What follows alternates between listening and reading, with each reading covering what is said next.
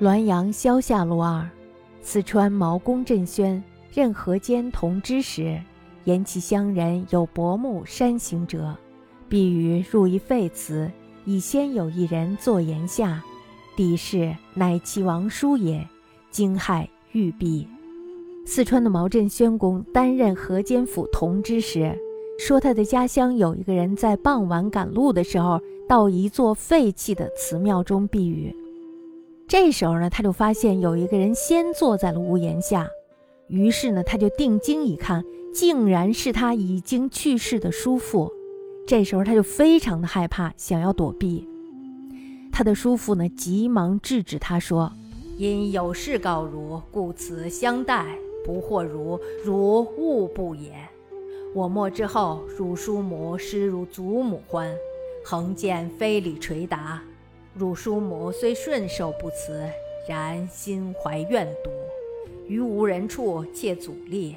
吾在阴曹为武伯，见土神谍报者数矣。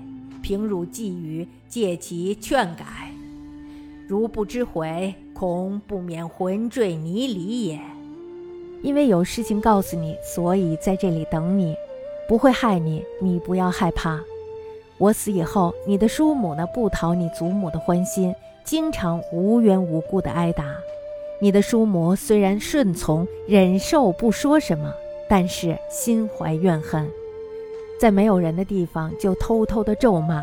我在阴曹地府做差役，看到土神行文，通报了多次了，请你替我传话，劝他悔改。如果不知悔改，恐怕死后不免要坠入地狱。说完呢，就消失了。乡人回来后，就告诉了他的叔母。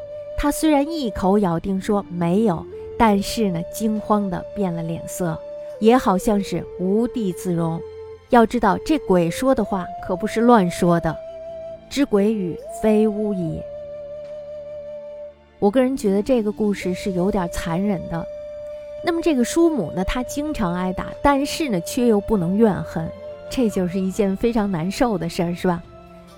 可是呢，这话要说回来，怨恨这件事儿本来是对自己的一种非常大的内耗。如果你要是怨恨谁的话，那么在你心里头一定会留下一个非常深刻的痕迹。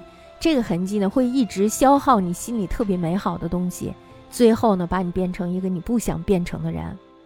所以呢，不要为了一个你特别讨厌的人去消耗自己，